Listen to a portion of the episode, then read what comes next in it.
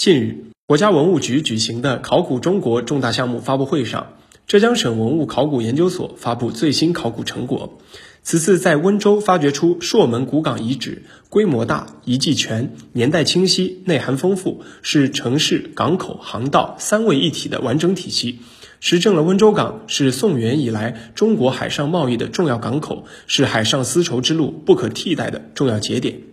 温州古城建于东晋初年，位于瓯江南岸。朔门古港遗址位于古城北大门朔门之外的鹿城区望江东路，濒临行江入海的瓯江。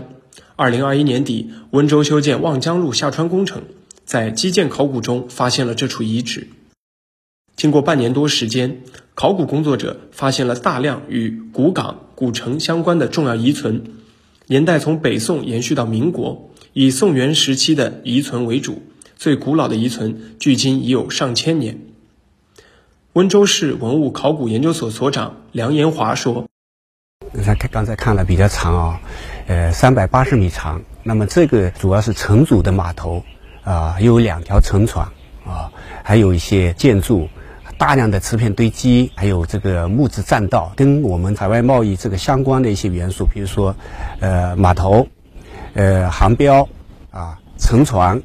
船货。”像这些重要的与核心的元素，我们都可以在这个地方能够展示出来。也目前来讲，我们国内是可以说是独一无二了。在码头群遗迹中，考古工作者发现了八座宋代码头、一艘北宋时期的沉船和一艘南宋时期的沉船。其中，南宋沉船已经清理完成，目前已经整体打包提取，进入室内清理和脱水加固阶段。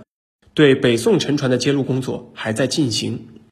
此次考古发现了分别建于宋元和明清的朔门瓮城遗迹，还发现了分别建于宋元明清四朝、时政千年以来岸线变迁的江堤、桥梁、斗门闸等建筑遗迹，更发现了长达三百八十米的江岸码头群遗迹。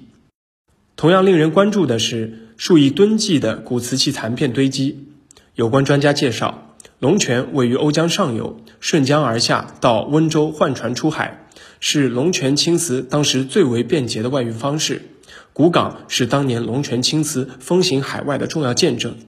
温州市文物考古研究所研究员吴显军说：“这次考古发现瓷器、漆器、铜铁器以及金银器，还有贝壳、琉璃器等文物非常多，总共有可以修复的文物达到一千八百件以上，瓷片十吨以上，最主要的还是瓷器。”呃，其中呢，以龙泉瓷器为主，达到百分之八十以上。这些瓷器对研究温州是千年商港具有非常重要的价值。它是温州海上丝绸之路最重要的实物证据。浙江省温州市是中国著名的侨乡。史料记载，早在一千多年前的温州，就有人移居海外。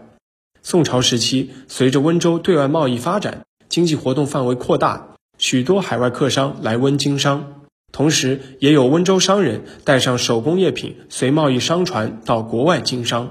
温州市文物考古研究所所长梁延华说：“温州朔门古港遗址啊，它呢集我们的这个古城、港口，呃和这个航标啊于一身，它为我们海上丝绸之路啊提供了一个经典的范本。”